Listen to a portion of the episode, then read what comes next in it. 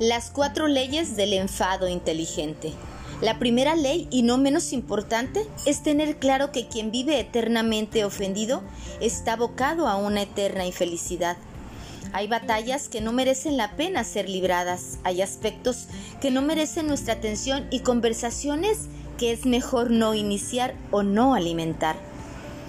Enfádate por lo que de verdad turba tu equilibrio personal Pon voz a lo que ataca tu autoestima y defiéndete con firmeza ante quien osa hacerte daño. La segunda ley hace referencia a algo muy evidente. Defendernos con respeto es posible.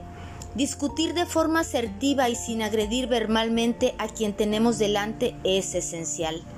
Algo que puede y debe hacerse mediante la inteligencia emocional. La tercera ley tiene unos pasos muy claros que es necesario interiorizar. Escucha, siente, respira, aclara y actúa. Es decir, primero atenderemos el estímulo que nos ofende o nos hace daño. Después tomaremos conciencia de nuestras emociones y sentiremos el enfado. Más tarde respiraremos y aclararemos prioridades. Debo actuar y poner límites, dejando claro que no deseo que me traten de ese modo. No debo dejar que el propio enfado me inmovilice hasta impedir que pueda pensar.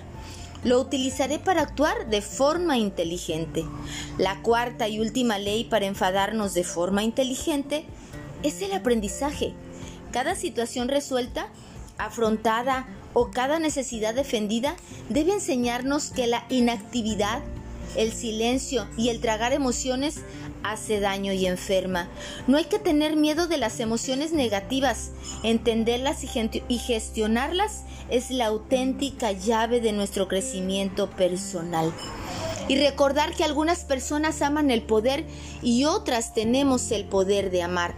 Sígueme en mis redes sociales como Lidia Sandoval y en mi página web www.cancunlifegroup.mx.